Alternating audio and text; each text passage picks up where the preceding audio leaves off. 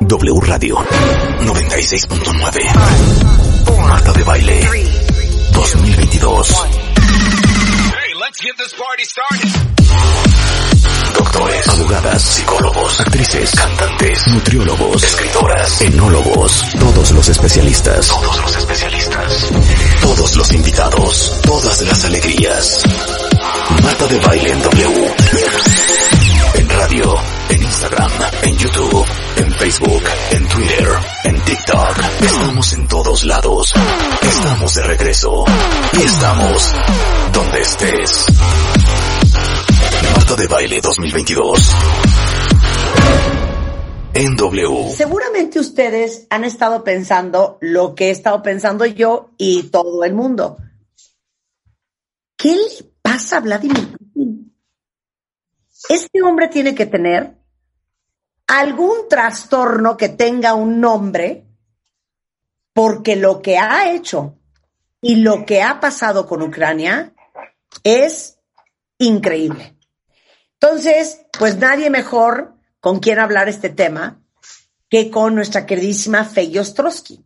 La doctora Fey Ostrowski es neuropsicóloga, profesora e investigadora de la UNAM, tiene un posgrado en trastornos de comunicación de la Universidad de Northwestern en Illinois, es doctora en biomedicina de la Facultad de Medicina de la UNAM, autora del libro Mentes Criminales, y si alguien entiende cómo funciona el cerebro humano, es Feggy. Entonces le dije a Feggy, explícanos a todos, Feggy, qué le pasa a Vladimir Putin. El micrófono es tuyo, querida. Bienvenida de regreso. Hola, hola, buenos días. Eh, pues sí, yo creo que en el mundo entero todos estamos preocupados por comprender el estado de ánimo y mental, ¿no? Las dos cosas de Vladimir Putin. Y pues es una prioridad por la seguridad, ¿no? De todos nosotros, porque estamos al borde de una tercera guerra mundial y además con toda esta cuestión de redes sociales, de la ciber, una, que haya una guerra cibernética en cuanto a hackear cuentas y entonces se vuelve muy complicado. Eh, a distancia, eh, su conducta se ha vuelto cada vez más errática e irracional, ¿no? Y entonces, ¿qué le está pasando? ¿Qué es lo que está haciendo para tomar esas decisiones? O sea, tiene que tener, Feggy, algún, algún grado de locura. Mira, esos son los términos que la gente común y corriente, que tú eres tan, no tan corriente, pero sí común, utilizarían para explicar, ¿no?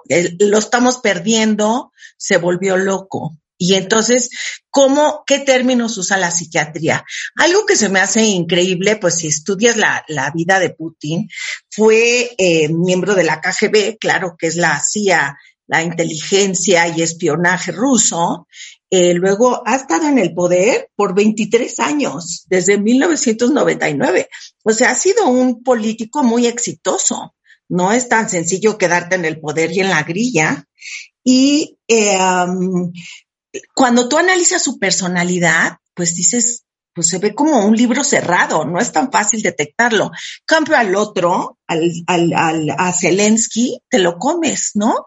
Dana Dancing with the Star es campeón de cha-cha-cha, eh, es actor, es lo opuesto, lo opuesto, que luego discutimos un poco de él. Algo sorprendente, Marta, es para que veas cómo somos manipulados los seres humanos, fue, ha sido nominado para el Premio Nobel de la Paz en dos ocasiones. En 21, en 20, para el premio de 21, de 2021. ¿Sabes por qué lo nominaron? Por su esfuerzo para mantener la paz y la tranquilidad, no solo en el territorio de su propio país, sino activamente al arreglo pacífico de los conflictos que surgen en el planeta. No, yo creo que lo nominaron al premio Nobel, yo creo que estaban usando psicología inversa, ¿no? Exacto, pero bueno, ahí andamos aplaudiendo, ¿no? Claro. Eh, no solo eso, ¿no? En 2014 también ¿Y sabes por qué lo nominaron? Por presentar un plan para desmantelar el arsenal químico sirio y evitar así una intervención militar occidental. Entonces tenemos un hombre que todo el mundo estamos aterrorizados de que nos va a matar al planeta eh, cuando ha sido nominado dos veces. Entonces, para entrar en, materia, cuando tú hablas, o sea, si has sido un líder súper exitoso, cuando hablas de, un liderazgo, hablas de características como carisma, encanto no tiene mucho, pero pues sí debe tener para los, para los rusos, habilidad para inspirar, capacidad de persuadir, tener una visión muy amplia, una disponibilidad para tomar riesgos, grandes aspiraciones y autoconfianza. Esas son las cualidades de un extraordinario líder.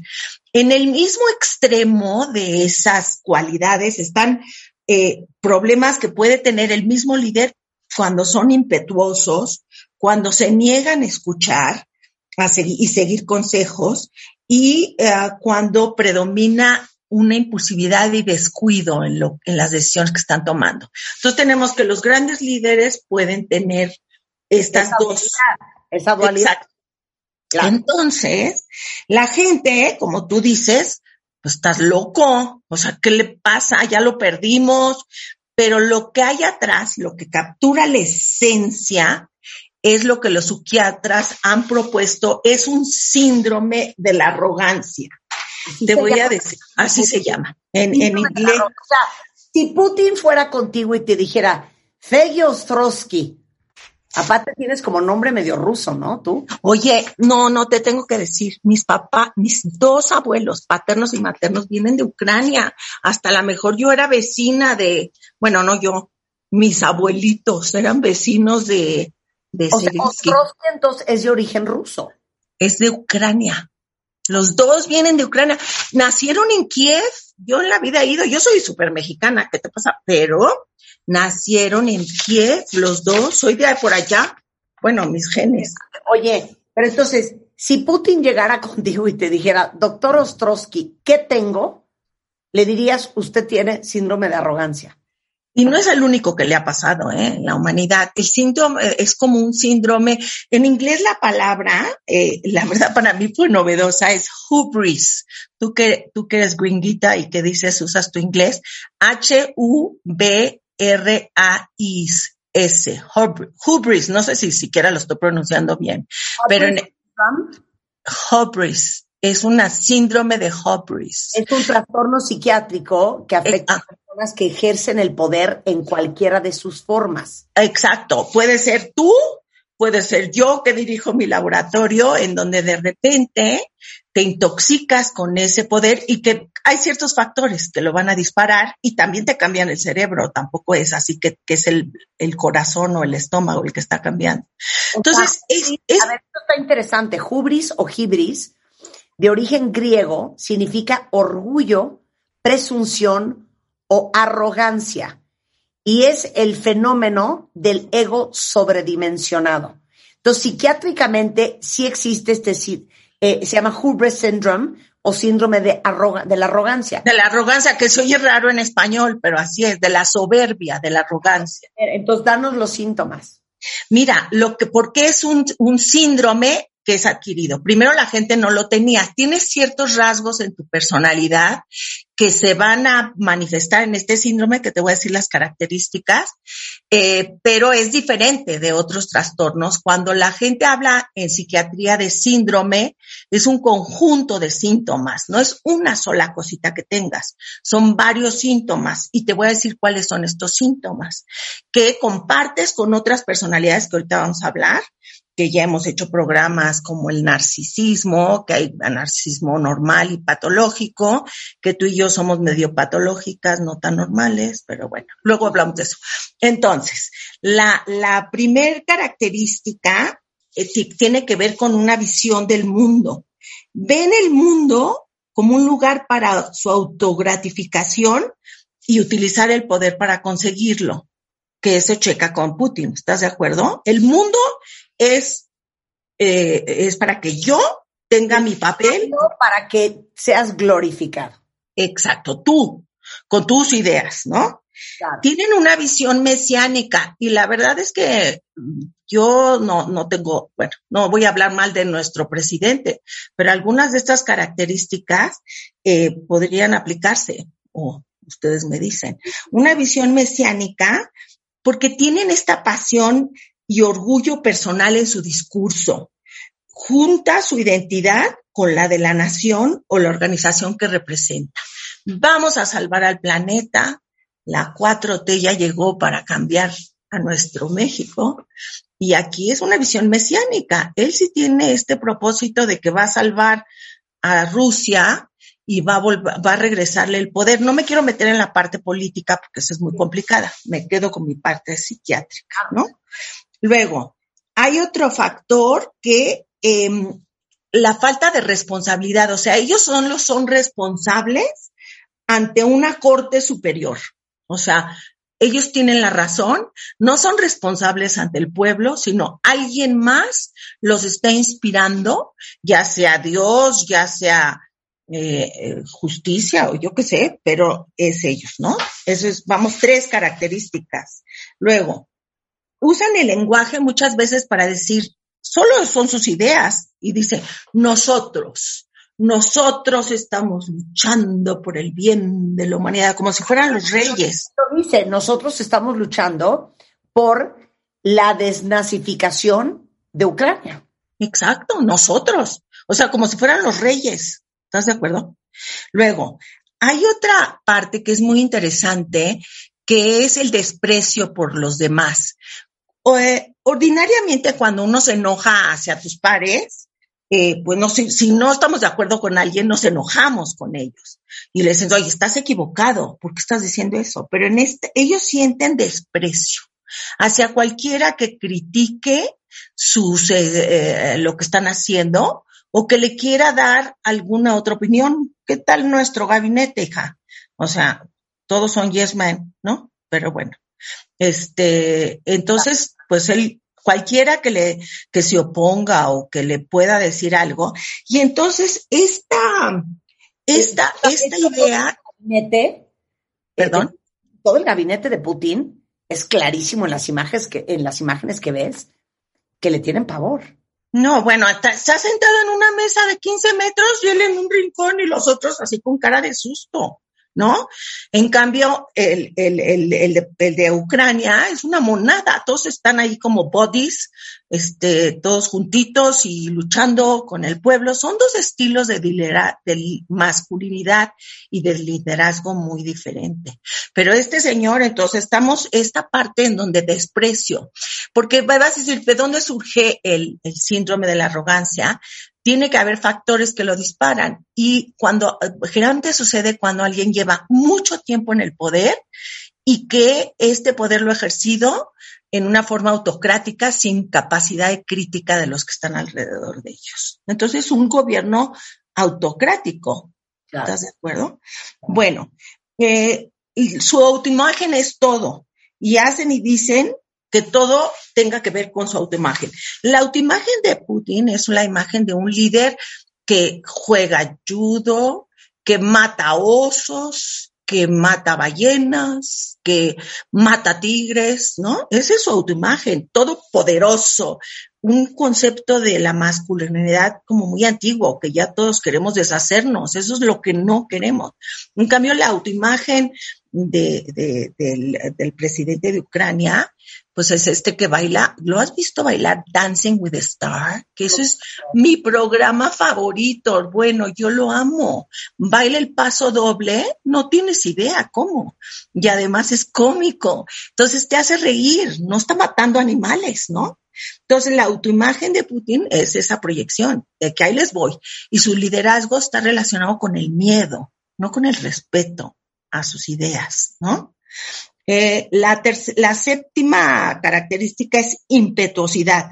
Muchas veces tienen que tienden a ser encantadores, o sea, Putin ha sido reelecto muchas veces, o sea, sí lo deben de querer los rusos, ¿no? Y eh, son inspiradores y audaces, pero se niegan a, a no, no escuchan consejos. Entonces, están encerrados en que voy derecho y no me quito y si me pegan me desquito y solo hago lo que yo tengo en mi mente. ¿no? Es más, te voy a contar una historia. En el 2016, estuve por segunda vez en Rusia. Ya saben que yo donde voy ando preguntando. Pues le preguntaba al taxista, le preguntaba a la guía, le preguntaba al, al mesero, que qué opinaban de Putin. Y lo adoran, ¿eh?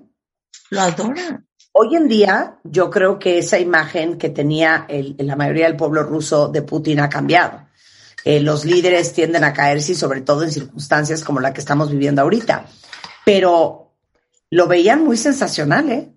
No, claro, porque, porque ellos, porque les, en primer lugar, porque la información está súper controlada, eh, porque les está regresando el poder. Los, los rusos idolatran a los gringos, quieren ser como ellos, quieren tener poder, tienen por lana, se quieren vestir como ellos. Y Putin les regresó eso, pues le ayudó un poco eh, el petróleo, que tenían, tienen tanto petróleo, entonces la gente que estaba muriendo de hambre, pues ya tiene lana, ahora quieren poder, ¿no? Y entonces eso le ayudó. Oye, ¿y no fuiste a visitar mi pueblo de Kiev? No fui a Kiev. Yo tampoco he ido. El octavo punto es tan descriptivo de él y es, tienen la piel delgada. Y Exacto. Exacto. En inglés, en inglés se dice thin skin, ¿no? Thin skinned. Ajá. Y entonces, pues no aceptan el escrutinio público y ataca a sus oponentes y adopta una posición que está llevando a cabo una misión de gran importancia. Pero esto del escrutinio público se nota en dos cosas. Como ustedes saben, para manifestarte en Rusia tienes que pedir un permiso. Y como todos los que se manifestaron lo hicieron de manera ilegal, y es una ley que pasó hace poco, encarceló a seis mil personas, ¿ok? Por andar no estando de acuerdo con su visión. Limitó el uso de Facebook para que no llegara las verdaderas noticias al pueblo ruso. Y todo esto que hace es justamente porque no quiere aceptar el escrutinio público, porque no puede manejar que nadie no esté de acuerdo con la visión que él tiene de lo que está haciendo. Bueno, yo hablando de alguien que nos queda más cercano, pues yo tengo otros datos, ¿no? Oiga, es que todo es un desondaste. Ah, no, yo tengo otros y si no les gusta así el tren, pues lo hago de otra forma. Y si no les gusta el aeropuerto, pues lo hago de otra forma. Pues sí, ahí el escrutinio público y la democracia es muy importante, que te dejes escuchar de los demás, ¿no? Para que, te mantengan centrado.